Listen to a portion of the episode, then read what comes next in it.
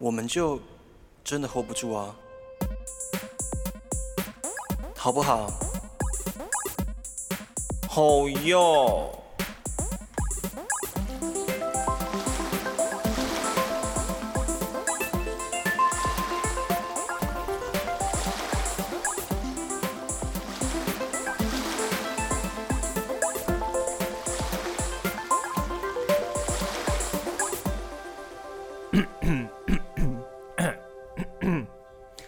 家好，我是音乐剧小王子 Albert。大家好，我是正在做国立故宫博物院南部院区，他在要我，我在测试那个谁是我的直属学长姐什么东西呀、的一个一个问答，追击宝贝，我们常常越过道德的边界，或是走过爱情的禁区，没有什么不能聊。欢迎来到留言区挑战我啊啊我把它拿哎啊不得了。不得了不得了。不得了不得了不得了不得了哦你竟然就接受了刚才这个，不是因为我我想要呛你，但是我觉得好累，我觉得呛你好麻烦，我想说算了，不要呛，我就省掉了，我就省略过了这个步骤，我们就继续往下下去吧。好，今天来到了大家很喜欢的一个单元，叫做 hold 不住的 news。hold 不住的 news，new new new news 啊好，我们来进。，VCR，节奏好怪，我今天节奏怪怪的。我们来进 VCR。好了，我们今天直接进到新闻的单元了。好了好好 OK，来吧。好好，因为其实我们呃三个三个半月没有录音，然后这个三个半月之中，我其实有收集了一些新闻在我的进化区，然后也一直没有机会讲它，所以这些有些新闻可能是之前的新闻，but 我们今天就把它强调吧，好好不好啊，？毕竟我们就做了这个新闻的单元。OK，好的，首先 first one，第一个新闻，第一则新闻，英国呢有一个网红，她收掉，她收到了她男友智慧手表的传来的数据，然后告诉她她男朋友在半夜消耗了五百大卡，结果这哦。五百大卡呢，意外的成为她男友劈腿的证据。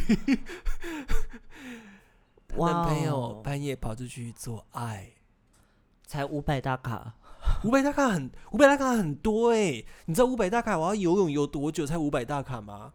我起码要有两千呢。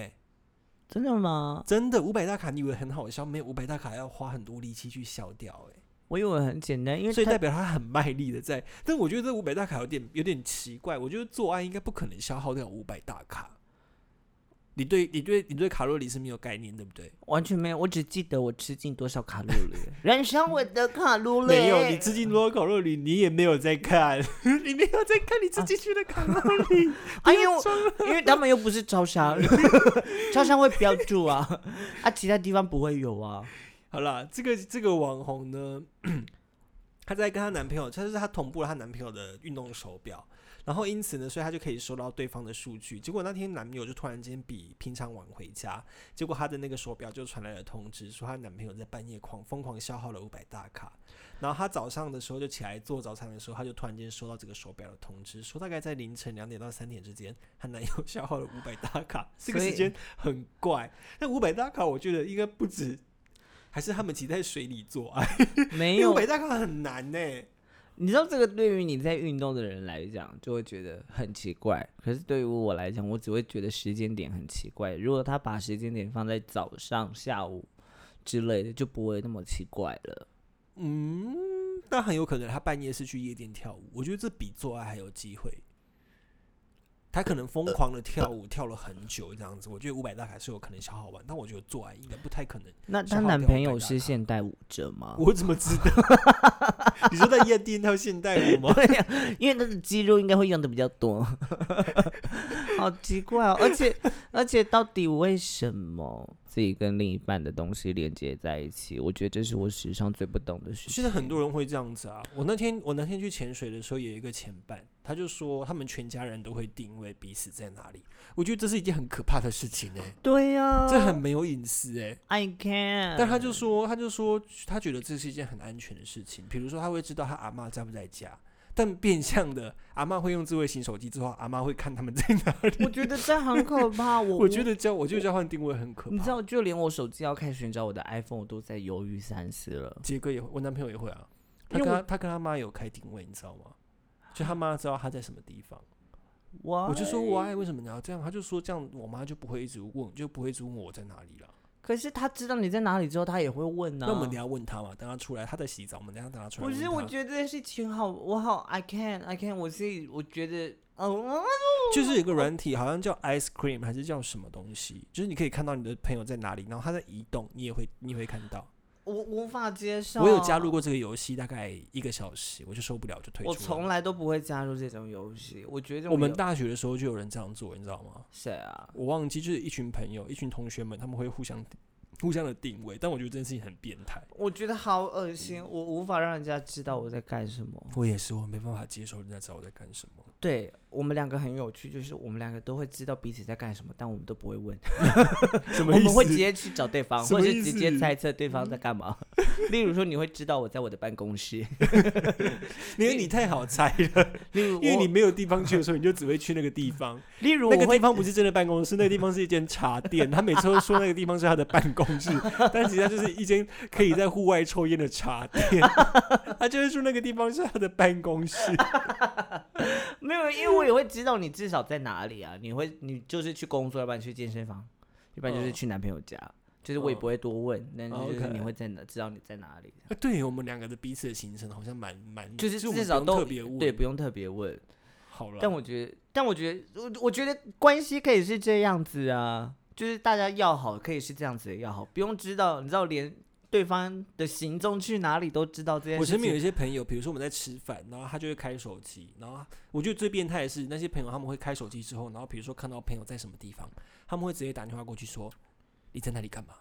我就觉得会觉得很变可态耶怕我觉得这 can't 事情很变态。我无法追被被追踪，我没办法，我觉得这很可怕。哦，手机 iPhone 走开。好，那如果今天 哦，还好我不是用华为 或 OPPO。哎呦，因为会会会，iPhone 也有啦，iPhone 一定有啦。我相信有啊。他都会偷听我们讲话了。哎，我想要一个男朋友。哎，婚戒，婚戒，婚戒。开始在开始在男友的手机旁边讲说结婚、婚礼、婚礼。大乐透彩票号码、彩券号码十万，不对，五亿，五亿。Sugar Daddy，Sugar Daddy。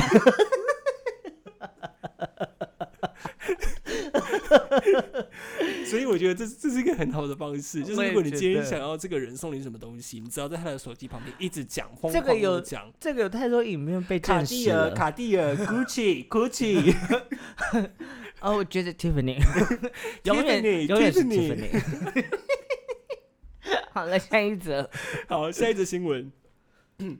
日本呢发生了一起离奇的绑架案，然后有一就是呃事情发生的是有一名三十七岁的男子，他涉嫌诱拐两个女国中生，然后住在他自己的套房。但奇怪的事情来了，他并没有对这两个女高中生呃女国中生做什么坏事，嗯哼，也没有限制他们的自由，而且反而是攻击他们，攻就是提供他们吃住，然后提供他们不动产知识教材，让他们 研读，然后还会定期考他们试，就是想要让他们变成不动产经纪人。我跟你讲，我看过的超多漫画都是这种题材，但是这是真实的事情发生，而且他会是很不只是男生养女生，也有女生养男生的，这种 reverse 的那种，我觉得超有趣的。嗯，但他的确是绑架了，啊、他不我不确定是不是绑架，可是因为两个没有关系的成年与未成年人这样子的关系，其实就很危险，而且嗯。加上双方的父母不知，未成年者的父母如果不知情的话，这的确是一个最正确早的事情。我同意，它是一个危险的事。是危险的事，但是这个事情发生的经过呢，就是好，那这个事情发生的经过呢是呃，等我一下，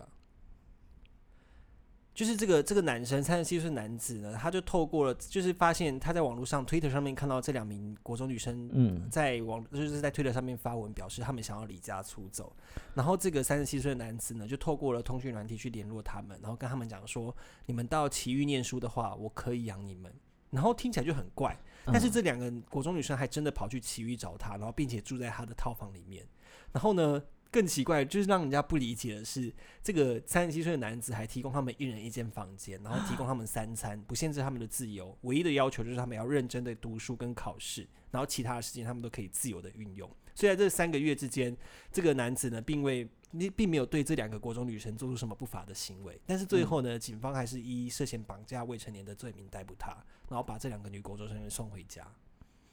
其实很其实很励志哎，他其实在帮帮助两位就是想要离家出走的少女，然后给他们一点给他们一点希望跟空间呢。我觉得这是一个把漫画作为现实的一个一个一个一个表现，因为搞不好这个男的有在看一些漫画，然后因为有很多漫画它都是这样子的描述，就是例如我我前阵子有一个我在看的漫画是什么，呃，反正就是呃一个高中男生他的爸妈就是把他卖掉了，嗯，然后卖给隔壁邻居的大姐姐，那大姐姐就一直养他、包养他那种。这是这是真实故事还是漫画？这是漫画，好奇怪哦。对，但你不觉得很像这真实的故事吗？所以很多人会将漫画里面的事情现实化，他们想要成为漫画里面的人。对我来说，它就是一个很现实，就是漫画变成现实化的一个样子啊。然后，我也我我我我我没有，我毕竟我不是当事人，我们嗯不是当事人，我们可以，我们当然可以相信他没有对他们怎么样。嗯，我们也难以揣测。可是我觉得这件事情实在是，呃，怎么讲啊？我觉得反而是对于关系定义的这件事情，我觉得很有趣，因为关系不再只是血缘上面的，就跟我们看 BOSS 一样，我们可以、嗯，我们可以寻找自己的 chosen family。可是哦当我们的哦我在这边推，我们再打断一下，推一下 pose 的如期。好的，刚刚呢，我们的电脑大宕机，所以有一整段的内容不见了。妈的鸡巴干，反正重点是你去看 pose 都是戏啦。那关系这种事情，我们就不继续讲，好不好？刚讲了一堆很精彩的东西，全部不见了。没事啦，我可以再讲一次。好，总之就是，我觉得关系还蛮，就是在呃这个新闻所衍生出来的，就是当这两个国呃国中女生，她们选择远离自己的亲属，选择相信一个陌生人的资助，我觉得这件事情，你刚才讲过了，这前面有了，这最前面 有这前面吗有了。好，好，好，我们就直接进到下一个好了，这好样好不好？吧，就是这个这个问题就留给大家自己想。如果你们有更多的想法跟意见，欢迎留言给我们。嗯这样子因为如果是我的话，我会选择说 yes，我也是，因为有钱就好。对是个 daddy come on，我的声音很好听、哦，你不用长得很好看，你有钱就好。对，而且我的声音很好听哦，跟下一个新闻的声音可是有的 Daddy 比哦可。是 Daddy Daddy 他不会计算卡路里。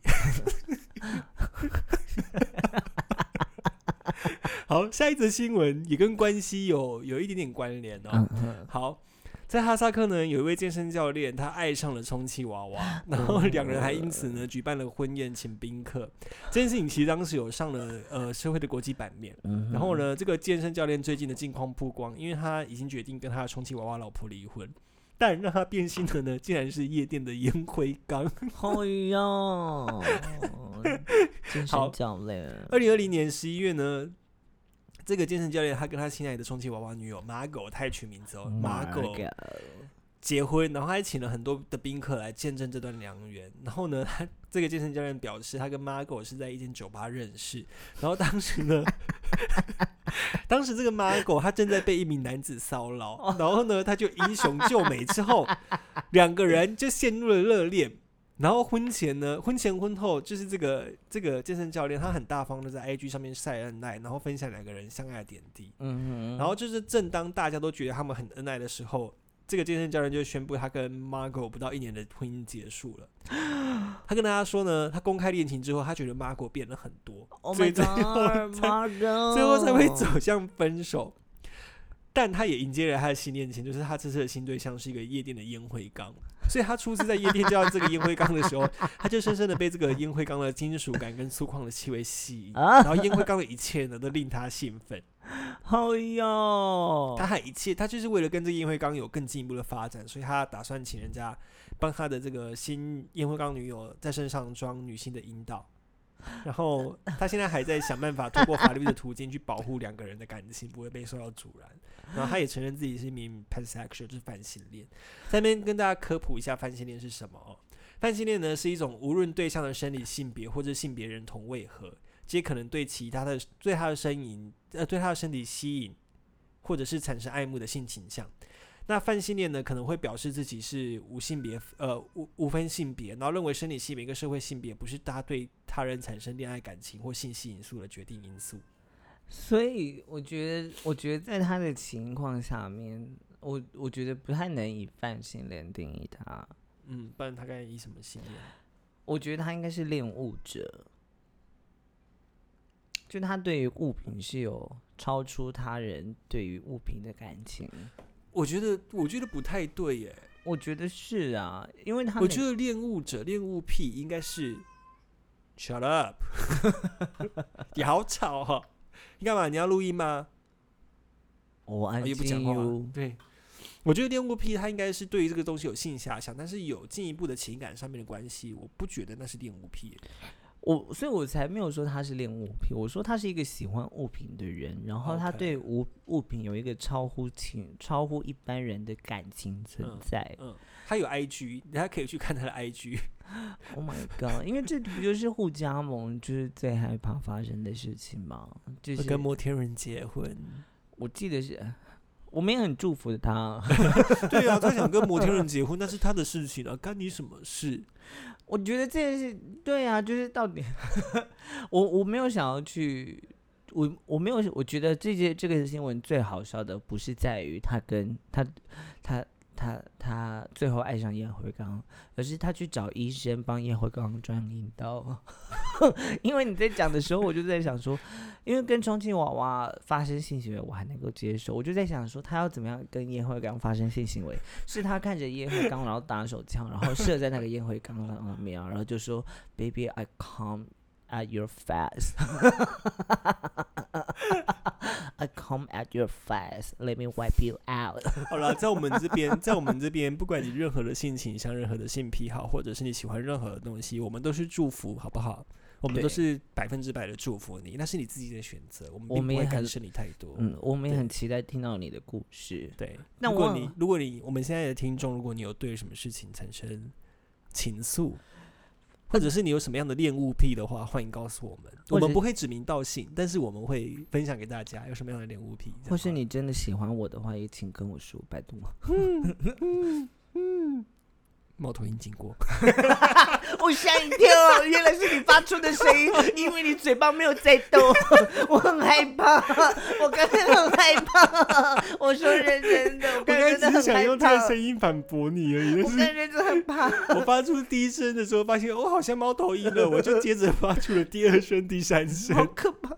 我觉得这个新闻最有趣的就是，他是找医生，他不是找，他不是找，例如说工人，或者是 或者是一些工业设计的人，对，他是找医生，呀，所以所以他的 他很认真，不他是因为我真的把他当人看，对。他是把他当成一个生命体了。对，所以我我很我觉得这件事情，我哇哦，我不想问 why，but 我会说哇哦，就是 and how，就是如何，就是他是怎么想的？因为我觉得把把充气娃娃 Margot，I'm 嗯 sorry，Margot，、对他比较聪明，他是 Margot Margot，好好适合充气娃娃的名字、烟灰哦，缸女友没有名字哎，应该叫 Samantha，或是 Amanda，或 Irene。我是 Judy 啊，那 Judy 会是 Julia，啊 Julia，但我觉得很有趣，因为他他的第一个，他的竟然是去找医生，嗯。他他他他对于这件事情，他他是很认真看待的，所以、嗯，各位朋友不要笑，因为那个烟灰缸，说我跟你讲，以后我们到烟灰缸，我们去去到夜店，你要先检查他有没有阴道，不能乱在上面点烟灰。不是，我们要先跟他致敬，不好意思，我们今天要跟你点烟，因为他的工作嘛，他是不行，你他不要乱的他是烟灰缸，你要乱他的工点烟在上面，她男朋友冲出来打你。不是他会把他娶回家，他们已他已经把他带回家没有，他们了可能一起到夜店狂欢啊。他们可能就是说，啊，我们宝贝，我们就然去夜店。可是他会长得不一样啊，我们是认得出来她到底有没有跟她的男朋友在一起，好不好？所以说，假设我们到了夜店，每一个约会刚他都是独立的个体，我们就要先跟他说，不好意思打扰了，我们今天要点烟哦。没有，我们现在我们去到夜店酒醉，现在不可以乱摸任何的东西，比如对说，哦，这个灯好美，不行，哦，有可能，会被告，对，有可能是别人的女朋友。我们可能会被告性骚扰。我们要去尿那个小便斗的时候，要先问，可以尿吗？我可以尿你吗？不然小心她男朋友会冲出来打你。等一下，我女朋友，哦，对我女朋友对对对对对。对对对，对我们我们要有，我们还是我们的他的伴侣，他他的伴侣，伴侣，要够政治正确，他的。partner。这样可以吧？这很这很政治正确的吧？我们有挽回我们上一集在乱讲话的形象吧。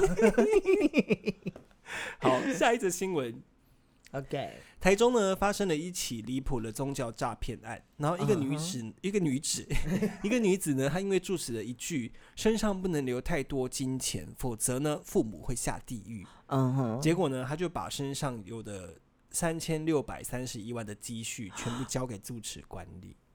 结果，直到父母过世后，这个这个女生她想要拿回积蓄的时候，然后这个顾持这个住持才借故拖延，她才惊觉发现她被骗了。这这到底是多白痴的一件事情啊！哦，不对，不能这样讲。人在信宗教的时候，常常会有时候会走火入魔，我能够搞不好那一阵子他可能刚失恋，或者是他遇到一些人生上的难关。对，重点是三千七百多少？三三千六百三十一万，三六多哎、Sugar Mommy 哎、他很有钱哎、哎、他可以在高雄买房子哎、美术馆那边的那。台北可以买了啊，套房吧。没有三千六其实可以买得到房子啦。你住新北市，现在顶多一栋好了不起贵一点两千，你还是买得起啊。我的天哪！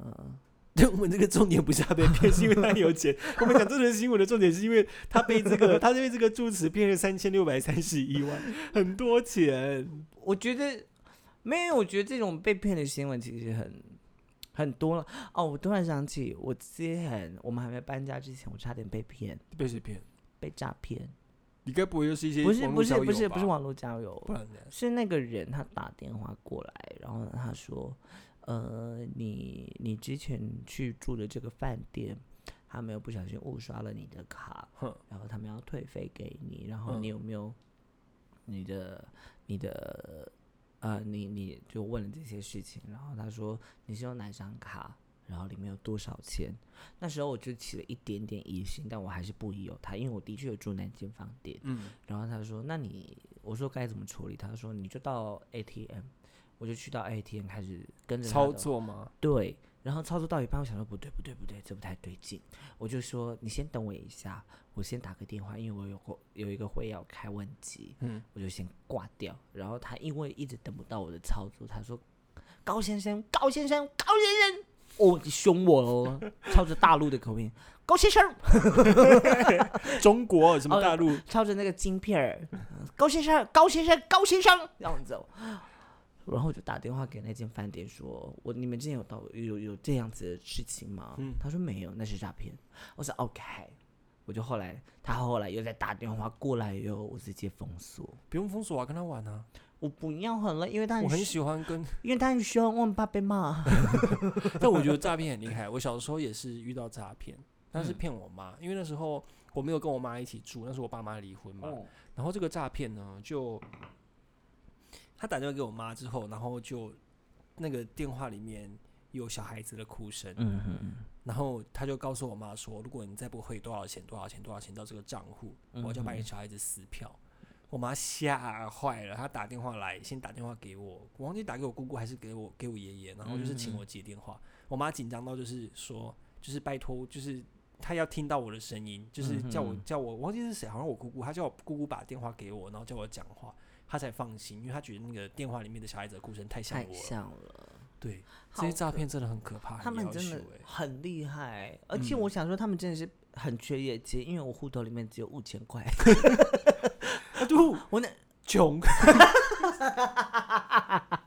而且你知道那时候是在什么？那时候已经在疫情中间了，没有钱的，是不是？可怜。而你还要去按，没有，你想说我没按一按会有钱回来？不是因为我没多想，我真的没有多想。然后因为嗯他们讲的很认真，因为嗯他们那时候是真的就是说他们是中华邮政的客服，我就嗯相信了。但他都中国口音了，你还会相信他是中华邮政的客服？因为我人很政治正确，我相信会有一些就是中国配外籍配偶，外就是配在当公务员对对对，我相信有这件事情，但 我是不是人太善良了？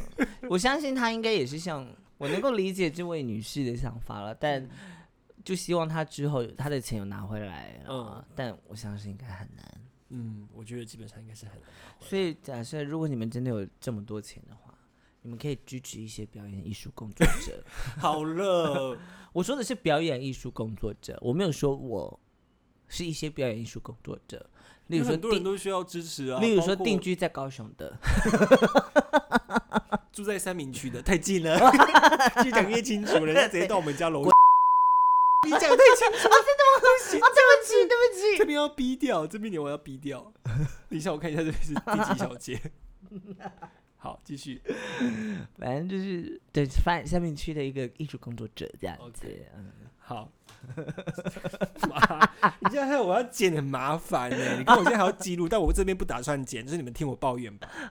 七百八十七小姐，好，等一下哦回来为什么这边逼。为什么？啊，哦，好了，没事。不是啊，你讲这个地方太清楚了，大家会知道我们住哪里，这是一件很危险的事情。哦，对，这是一件很危险的事情你，看我多么的，你难怪我会被诈骗。真的是。好，下一则新闻，应该是最后一则了吧？对，最后好像要最后一则，好，对啊，应该最后一则了吧？对，最后一则新闻，等我一下哦。等你，我等到花儿都谢。在日本呢，，有一个第一牛郎，他的就是有夜，他有夜之帝王，对他第 你今阿鲁，你今天不会讲话。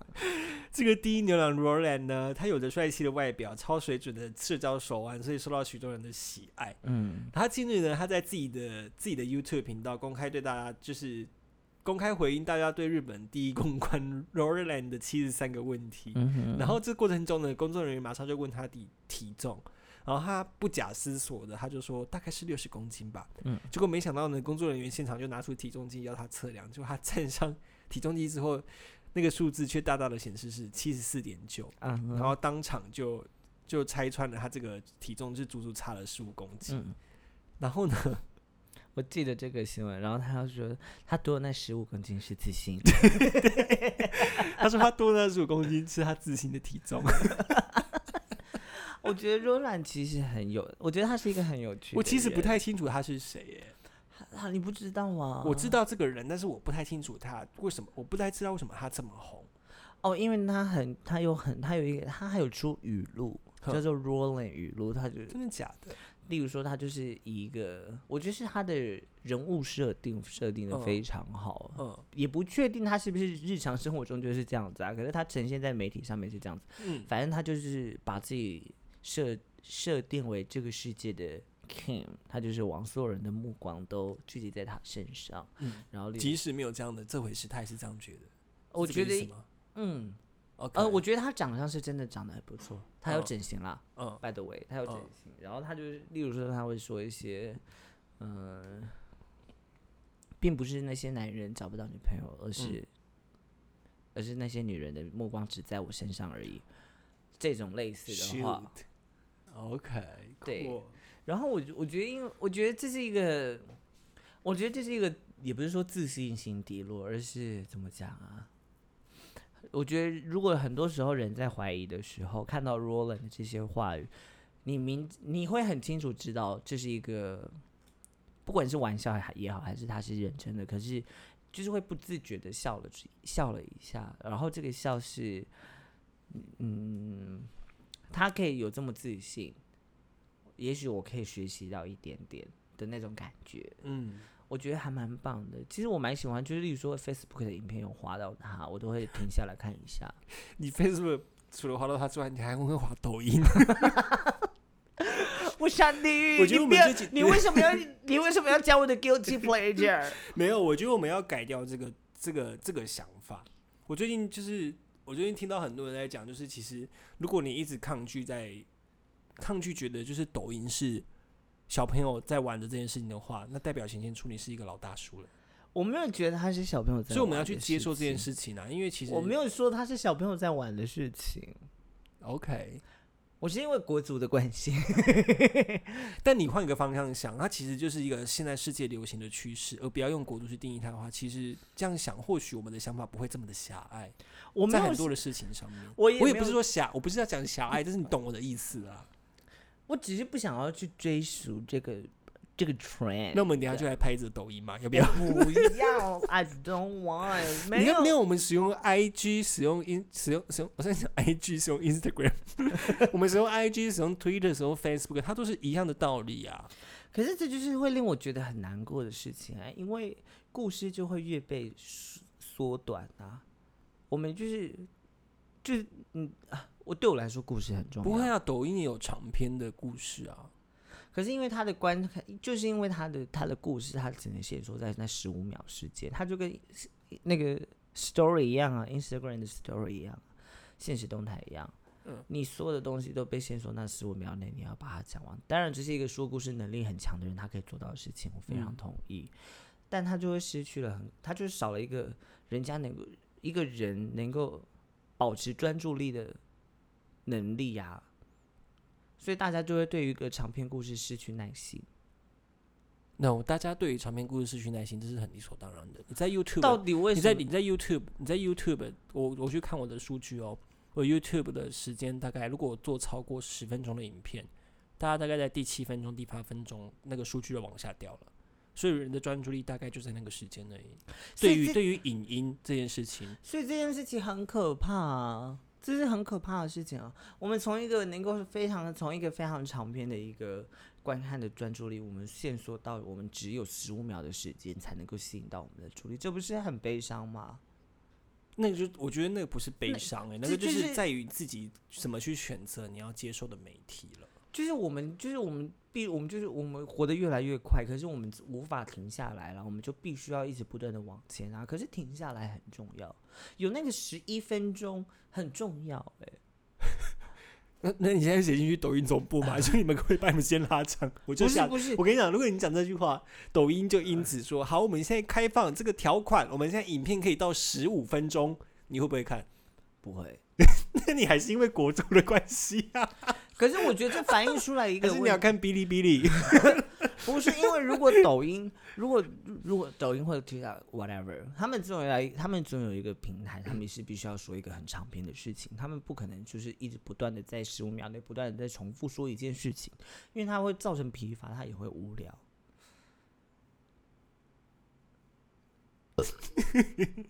不是，我就会觉得，I don't know，就是可能好吧，我可能就是一个老古板，也不是老古板啦，我就是我可我可以认同我是一个老古板，就是我的确比较喜欢比较长的事，比较长的事情，例如屌。但我们要接受一件事情，就是我们在看 IG 或者看看 Facebook，甚至是 YouTube 的时候，现在都有一些短片影片，我们都会被吸住，对，我们就是爬不出来，会有时候我我会看很久，我同意，我同意，下滑。我同意啊。所以其实我为什么不去下载的原因，就是因为我我更会，你怕你粘在上面，我我我就真的会粘在上面。然后过没多久你就开始拍一些抖音，不是因为我真的觉得这件事情很可怕，就是我们会开始越不断的需要新的刺激，新的刺激，而嗯且它必须要不断的被创创新创造，然后我们无法，我们无法不无聊，你知道吗？嗯，我觉得无法不无聊，反而是这整件事情最可怕的事。我们必须要不断的让我们的生活充满有趣的事，我们才会觉得我们在生活，我们才觉得我们没有在浪费时间。可是无聊的时间它，可是我们我们为什么会觉得无聊，我们为什么会需要这么多有趣的事情？那个不是这些应媒体需该是说要负的责任，那个是应该是无聊是自己的责任。对对，是这句话没错啦，无聊是自己的责任，这句话我认同。对，所以嗯我我们不是需要在不断的在创造十五分、十五秒、十秒、五秒的影片来达成我们的喜悦，而是我们要如何在一个十一分钟的时间内找到我们可以感觉的事情，我们觉得有趣的事情。好，我们现在换个角度想，其实我还蛮佩服这些抖音创作者，我也很佩服他们的他们的创意很厉害。老实说，我觉得就是有些东西是我做不出来的。我觉得非常厉害，我觉得很有趣，就是他们可以不断的在推陈出新，创业不断的，他们不断的在想新设想嗯新的嗯方式，我觉得这很有趣好，那我们今天就说来这喽。哦。没有要继续了你不是说最后一则新闻了吗？哦，因为我刚才我我我，你有觉得我突然醒过来了吗？我不想再讲了，我累了。好的，今天呢，最后的忠告就是，大家如果去夜店要碰任何物品之前，记得先跟他打招呼哦，因为他有可能会是别人的伴侣 especially 小便斗啊 或马桶，好吗？拜拜。拜拜。我们就真的 hold 不住啊。